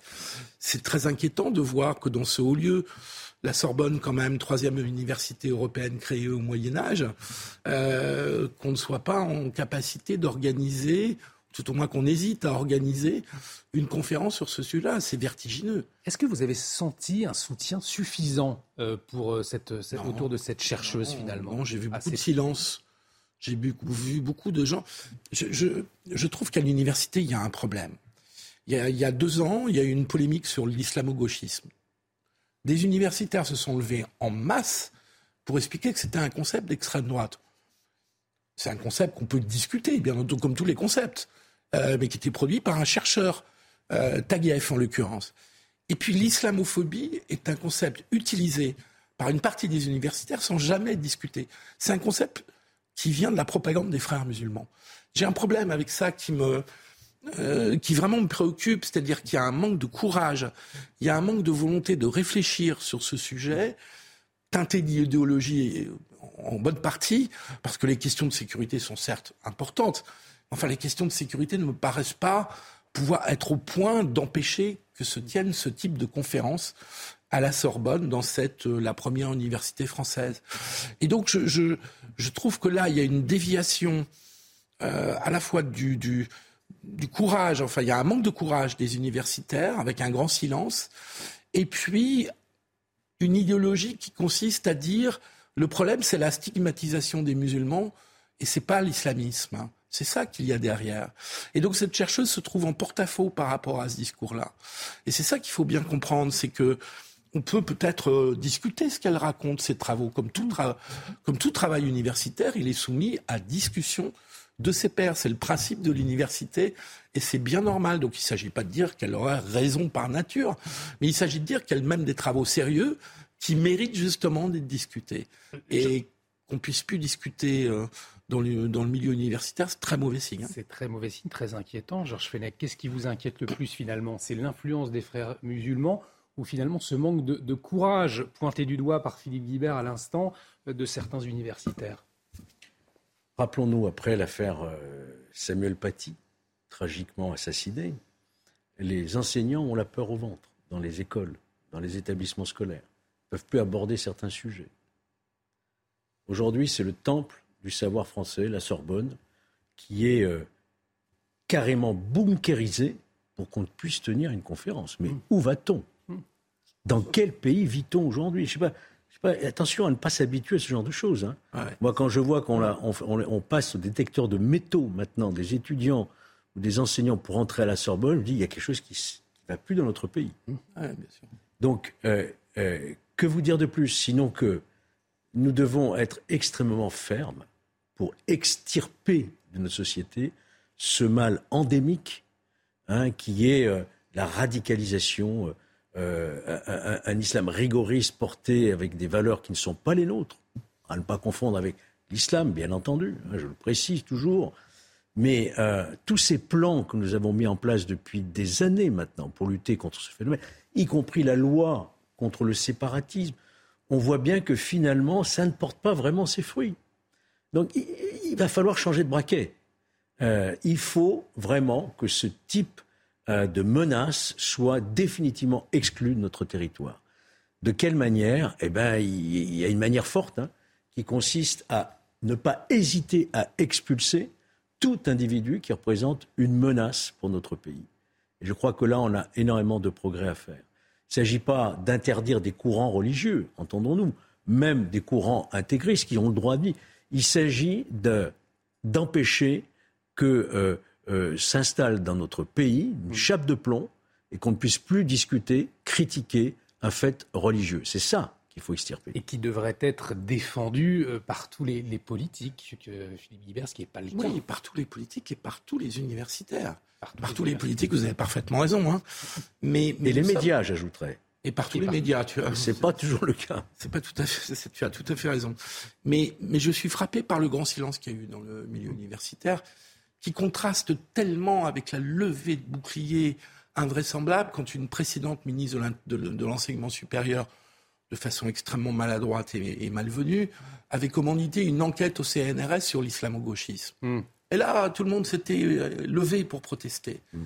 Là, euh, on a une anthropologue qui euh, est menacée de mort, qui a des difficultés à tenir une conférence au cœur du savoir universitaire à la Sorbonne.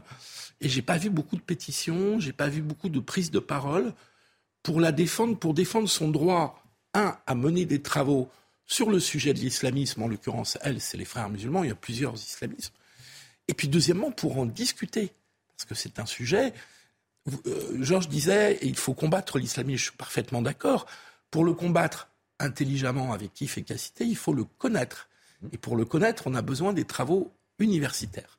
Et donc c'est un des maillons de la chaîne qui nous permettra, qui permettra à la France de mieux faire face euh, aux islamistes. Ce qui est rassurant, c'est que Philippe Guibert et moi-même, qui ne sommes pas de la même sensibilité, je dirais, on a le même discours. Vous avez voilà. entendu, Olivier, on a le même discours. Mm. Mais malheureusement, dans notre pays, il y a une frange politique qui ne tient plus ce discours. Et ce qui explique aussi peut-être une désertion euh, de l'électorat vis-à-vis d'une certaine frange politique qui ne dénonce pas suffisamment fort, voire pas du tout, mm. ces dérives. Mais c'est d'autant plus vrai que euh, si on est de gauche, pour dire les choses, comment peut-on être pour euh, les pratiques religieuses qui infériorise les femmes? Quand je dis infériorise, c'est de, l'euphémisme. Hein. Euh, comment peut-on être pour des pratiques ou des doctrines religieuses qui condamnent les homosexuels euh, Bref, quand on est de gauche et qu'on prétend défendre l'égalité, l'égale dignité de tous les êtres humains, euh, je ne vois pas comment on peut avoir la moindre timidité vis-à-vis de ces mouvements islamistes. On est forcément contre. On devrait être forcément contre. Et je ne doute pas d'ailleurs qu'il y ait beaucoup d'universitaires qui soient choqués mais ils, n'osent pas prendre la parole sur le sujet. Allez, ça, c'est terrible. Je, vous propose de, quitter la Sorbonne pour aller euh, sur les bancs du, lycée, plus précisément. Euh, on va parler de Parcoursup, euh, cette phase d'admission principale qui a débuté jeudi pour les 917 000 candidats inscrits sur la plateforme. Alors, ils ont commencé à recevoir les réponses aux vœux qu'ils ont formulés. C'était il y a trois mois. 21 000 formations étaient accessibles sur le site, chacune ayant un nombre variable de places à la clé. Oui, mais voilà, comme chaque année euh, depuis sa mise en place, eh bien, il y a des interrogations qui subsistent sur le fonctionnement du logiciel. D'excellents élèves n'ont pas leurs vœux, quand d'autres, peut-être moins brillants, eh bien, eux obtiennent ce qu'ils veulent. Je vous euh, propose d'écouter le, témoignage d'un père de famille, justement un père de famille de, de terminale, qui s'exprimait sur notre antenne euh, tout à l'heure à propos de Parcoursup. Écoutez. C'est toujours des moments un peu stressants, stressants pour les enfants, stressants aussi pour les parents. Euh, voilà, mais je crois que le, euh, il faut prendre ça euh, avec calme, bien préparer ça en amont. Euh, c'est euh, parce que là, effectivement, euh, aujourd'hui, depuis hier, les premiers vœux tombent, mais parcoursup, ça se prépare tout au long de l'année, ça se prépare très en amont avec ses enfants. aujourd'hui, on a des enfants qui changent d'idée extrêmement souvent, donc plus on peut les préparer avant, plus on peut en discuter avant. voilà, chaque enfant est différent et chaque formation doit être adaptée aux enfants il y a toujours un mystère quand même hein, dans ce parcours sup, même si aujourd'hui je pense que les choses sont un peu plus claires, mais vous avez quand même toujours euh, un algorithme qui tourne et vous ne savez pas très bien comment il tourne. Vous ne savez pas quels sont les critères. Euh, euh, vous le disiez tout à l'heure, euh, pourquoi il y a des élèves excellents qui n'ont pas la formation qu'ils souhaitent et vous avez des élèves moins bons qui vont avoir la formation qu'ils souhaitent. Alors, ça, peut, ça peut dépendre effectivement du choix fait par l'élève, mais il y a toujours quand même une période un peu mystérieuse et on ne sait pas trop comment ça marche. Alors une période un peu mystérieuse. Hein. Ce mot mystère autour de, Parcoursup, au fond, revient assez régulièrement. On a beaucoup de témoignages d'élèves qui sont déçus, qui n'ont pas eu euh, leur vœu, et puis beaucoup d'algorithmes qui décident parfois. On ne sait pas, euh, on ne sait pas trop comment. Est-ce que, euh, au fond, c'est pas un peu une usine à gaz, voire peut-être avec des risques d'injustice parfois, Philippe Bibert Oui, mais c'est-à-dire que pourquoi on a fait Parcoursup? Parce qu'on a refusé d'assumer qu'on ferait pour l'entrée dans les différents types d'enseignement supérieur des formes de sélection et d'orientation. Et donc on a confié ça à un algorithme. Hmm. Alors évidemment ça donne des sentiments d'injustice, ça donne, ce père de famille le disait à l'instant, un côté mystérieux qui peut nourrir le sentiment d'injustice. Euh, le fait qu'on ne comprend pas toujours tout, même si les choses se sont un peu améliorées effectivement. Mais en fait, on n'assume pas euh, le fait que pour l'enseignement supérieur, on a besoin au minimum d'une orientation. Avec cet effet perverse qu'on observe dans beaucoup de familles, où Parcoursup devient plus important que le bac. C'est-à-dire que quand vous êtes dans votre, vous avez un, enfant dans votre année terminale, Parcoursup, ça commence, on commence à y réfléchir à l'automne. Euh, à partir de janvier-février, vous devez faire vos premiers vœux, si ma mémoire est bonne. Euh, et puis tout ça vous emmène jusqu'au mois de mai. Et en fait, votre terminale, c'est une année Parcoursup. Et le bac euh, n'est plus le rituel que nous avons connu dans nos générations. Euh, et aujourd'hui, le rituel, c'est Parcoursup. C'est pas la même chose. Parce qu'un bac que vous allez passer, où vous, euh, êtes dans une salle devant une copie d'examen, ça peut avoir des côtés aussi euh, injustes et traumatisants parfois. Mais c'est une épreuve, c'est un passage, une épreuve nécessaire. Être face à un algorithme, c'est très différent, c'est pas du tout la même relation, et on peut avoir ce sentiment de, de de manipulation ou d'injustice. On, supprime cette idée de, sélection aujourd'hui, j'ai envie d'aller plus loin en disant de, méritocratie. Voilà, il y a peut-être effectivement une injustice en, passant son baccalauréat. Il y en a qui vont, vont se planter, mais au fond, ça fait aussi partie, euh, aussi partie de la vie. Euh, et, peut-être que les meilleurs bien réussissent. Et, on perd un petit peu ce, ce, goût-là de la méritocratie, de, l'effort euh, de celui qui travaille, qui va être récompensé derrière? Je ne sais pas. Franchement, je ne sais pas. Moi, je à une certaine époque, la nôtre, on avait le bac, on s'inscrivait. Hmm. Pas de Avec des effets pervers. Moi, oui, il y avait un effet aussi euh, avec trop d'étudiants. année. Euh. C'est vrai, mais euh, on n'avait pas cet obstacle à franchir une fois qu'on avait le baccalauréat. Alors aujourd'hui, la situation a complètement changé. Moi, j'ai toujours une crainte hein, avec ces algorithmes qui sont déshumanisés en quelque sorte. est-ce qu'il ne faudrait pas, à côté, je ne sais pas si c'est possible, je ne sais pas, prévoir quand même euh, des collèges, des jurys, des jurys qui puissent rencontrer, avoir une présence physique expliquer quelle est sa motivation, euh, de façon à humaniser ce système qui est trop, beaucoup trop robotisé, je dirais, et qui peut produire, à mon sens, des injustices. En tout cas, c'est une véritable angoisse. On l'a vu avec ce témoignage. Et, des millions d'étudiants, lycéens qui vont rentrer en faculté, c'est vraiment un parcours du combattant aujourd'hui. Et est-ce que ce n'est pas aussi un, moyen de favoriser la mixité sociale, ce fameux logiciel Parcoursup, c'est-à-dire en envoyant peut-être des, élèves de milieux un peu plus défavorisés dans certains établissements, quand d'autres ce n'est pas l'objectif affiché. Néanmoins, est-ce que euh, Parcoursup peut Je trouve que la mixité sociale peut être une bonne chose. Hmm. Je trouve que c'est un facteur de progrès et d'enrichissement euh, des, études. Euh, je ne suis pas sûr néanmoins que ce soit l'objectif de Parcoursup. Hein. Non, je ne vois pas comment c'est possible. Non, non, non, c'était mais, ce sont des interrogations qu'on peut entendre. En fait, pour tout vous dire, Parcoursup, si vous êtes un très bon élève, Parcoursup ou pas Parcoursup, vous allez entrer dans les dans les filières ou les études que vous souhaitez. Alors pas toujours. on, a entendu Philippe Hibert des témoignages. ça se hein. complique quand vous n'êtes pas très bon, vous êtes bon, assez bon, moyen. Là, ça se complique. Non, il, y a, des très bons qui n'y arrivent pas. Il y a des très bons qui n'y arrivent pas. C'est ça qui est important. Ce qui a créé une véritable injustice. là. À rebours. Ça crée euh, effectivement un, doute sur le système. Enfin, en tout cas, on verra. Il y aura certainement dans les jours à venir des, témoignages d'élèves qui raconteront un petit peu ce qu'ils ont vécu. Pour moi, la mixité sociale, c'est l'aide à l'étude, c'est la bourse, c'est la, possibilité pour un étudiant d'un milieu défavorisé de pouvoir faire des études supérieures. Mmh. et puis d'avoir effectivement, Sciences Po l'a fait, on le sait, des quotas, etc. Ça, c'est très important.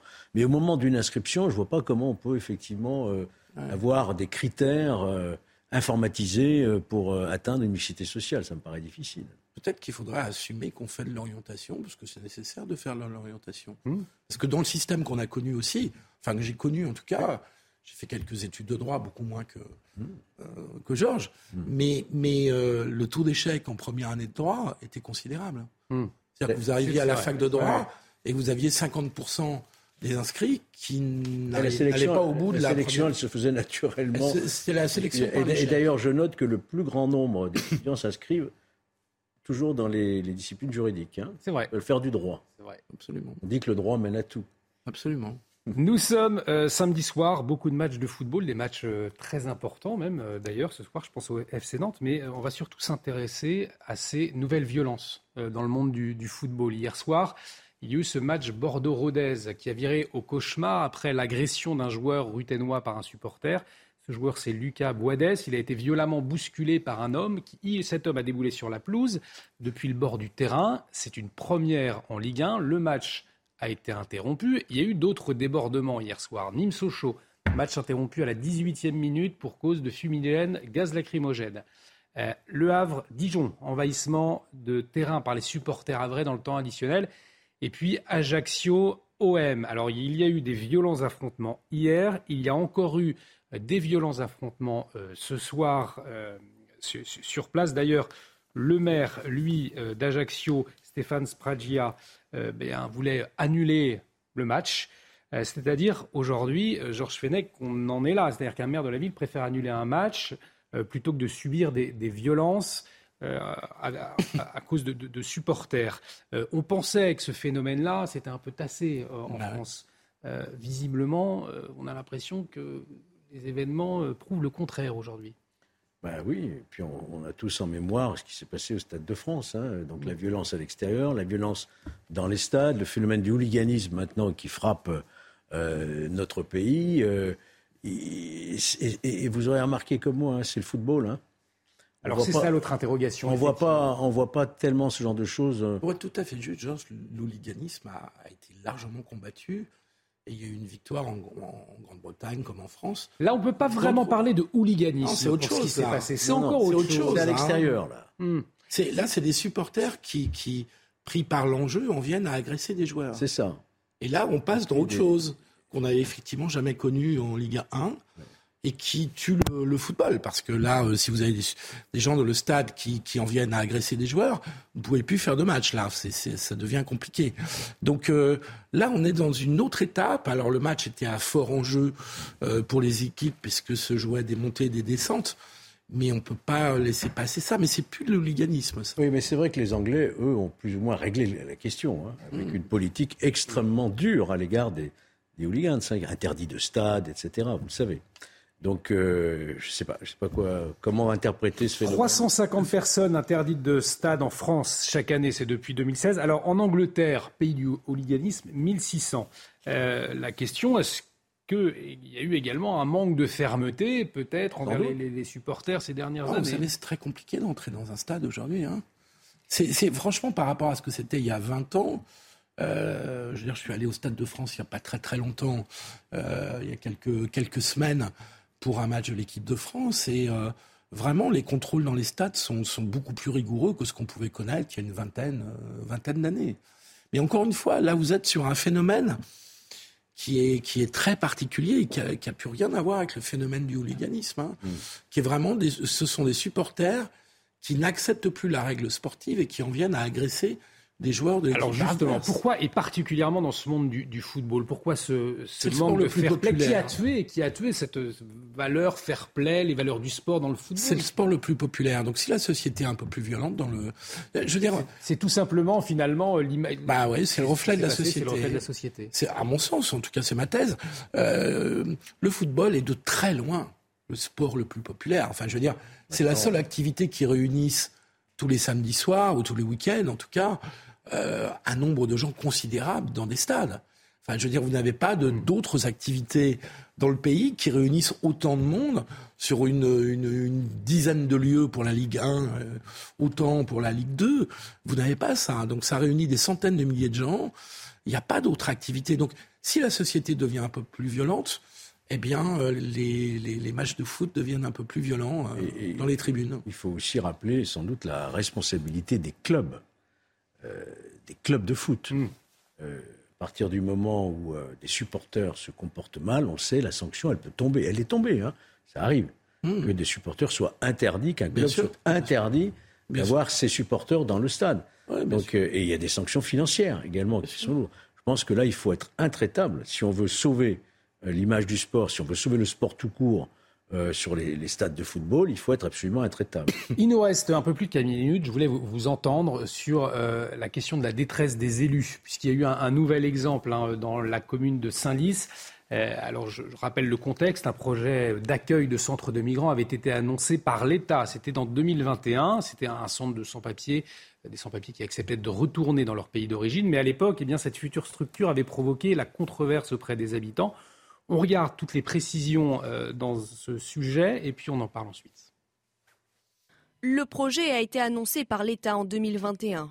À la place de cet EHPAD de Saint-Lys en Haute-Garonne, la création d'un CEPAR, un centre pour les sans-papiers étrangers qui acceptent un retour dans leur pays d'origine. À l'époque, la future structure suscite la controverse auprès des habitants. Le maire s'indignait d'un manque de communication de la part de l'État.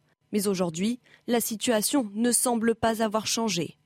On a eu une réunion au mois de mars avec la préfecture qui m'a annoncé un certain nombre d'informations, puisque nous travaillons avec eux depuis maintenant près de deux ans. Et puis les informations ont changé en dernière minute et je n'ai pas été mis au courant. Et ça, à un moment donné, euh, ça, vient, euh, ça montre un mépris de notre fonction.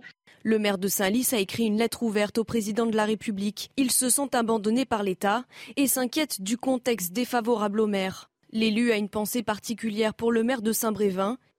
Yannick Morez a démissionné le mois dernier après avoir été menacé par des opposants au déplacement d'un centre d'accueil de demandeurs d'asile près d'une école. Et c'est ce qu'a dit le maire, mon collègue maire de, Saint-Brévin. On se retrouve tout seul face à, nos problèmes. Alors sur les choses qu'on porte, on assume bien entendu les décisions qu'on porte, mais, euh, quand c'est l'État, il faut que l'État soit à nos côtés pour nous accompagner une trentaine de familles, soit environ 120 personnes, doivent être accueillies d'ici quelques semaines. Sentiment d'abandon, Georges Fenech, des élus agressés, les témoignages, on en entend euh, beaucoup depuis, euh, depuis quelques semaines. Et pourtant, et c'est vrai qu'on euh, n'a pas le sentiment que l'État ait entendu le, message, puisque là, il le disait clairement, je me sens abandonné, on ne me prévient pas, j'ai pas de, de lien direct de communication avec le préfet. C'est là que ça veut dire très concrètement. Euh, comment vous l'expliquez? Ben, Écoutez, euh, qu'il y ait des centres d'hébergement euh, d'étrangers hébergés provisoirement en attendant le retour, on peut qu'être d'accord avec cette, enfin, me semble-t-il, avec cet objectif. La question qui est soulevée ici, et à juste titre par le maire de Saint-Lire, c'est qu'on on passe par-dessus la jambe, je dirais, de la municipalité, alors que ça concerne directement les gens de la commune. Donc il faut évidemment que le maire soit euh, euh, totalement impliqué dans cette démarche. Elle ne tombe pas dessus comme ça, parce que, vous savez, les gens, ils vont voir qui? Ils vont pas aller voir le préfet, ils vont voir leur maire pour leur demander qu'est-ce qui se passe. Donc je crois que l'État a tout intérêt, certain, l'État a tout intérêt par la, préfecture à, à faire de la transparence, à associer les élus à cette décision, hein, même si elle s'impose. Il faut les associer de façon à ce que la population elle-même soit informée par leur maire, hein, de façon à ce qu'on évite euh, toute contestation euh, qui n'est plus de justification. Donc après Saint-Brévin, maintenant Saint-Lyre, ça commence à faire beaucoup. Et je pense que, je pense que là, il y a sans doute une réflexion à porter entre l'AMF, l'Association des maires de France, et l'État. Et Philippe Guibert, vous aurez le mot de la fin. J'ajoute un dernier point. On a beaucoup critiqué, à juste titre, les groupuscules d'extrême gauche à Sainte-Soline, dans certains mouvements ou fin de mouvement, fin de manif euh, au moment de la réforme des retraites. Sur ces affaires, il faudra bien parler du rôle délétère que jouent certains groupes d'extrême droite, groupuscules d'extrême droite. À Saint-Brévin, c'est parfaitement clair. Effectivement, qui se cache derrière euh, ces menaces? Et qu'on installe un climat de menace et de violence. Un grand merci à tous les deux. Merci Philippe Guibert. Merci euh, Georges Fenech euh, d'avoir décrypté l'actualité ce soir à mes côtés. Euh, restez avec nous sur CNews dans un instant. Les visiteurs du soir avec Frédéric Tadei. Une heure pour prendre de la hauteur. Je vous retrouve à minuit pour l'édition de la nuit. Restez avec nous sur CNews. Cette émission est à revoir sur notre site www.cnews.fr. Excellente soirée sur notre antenne.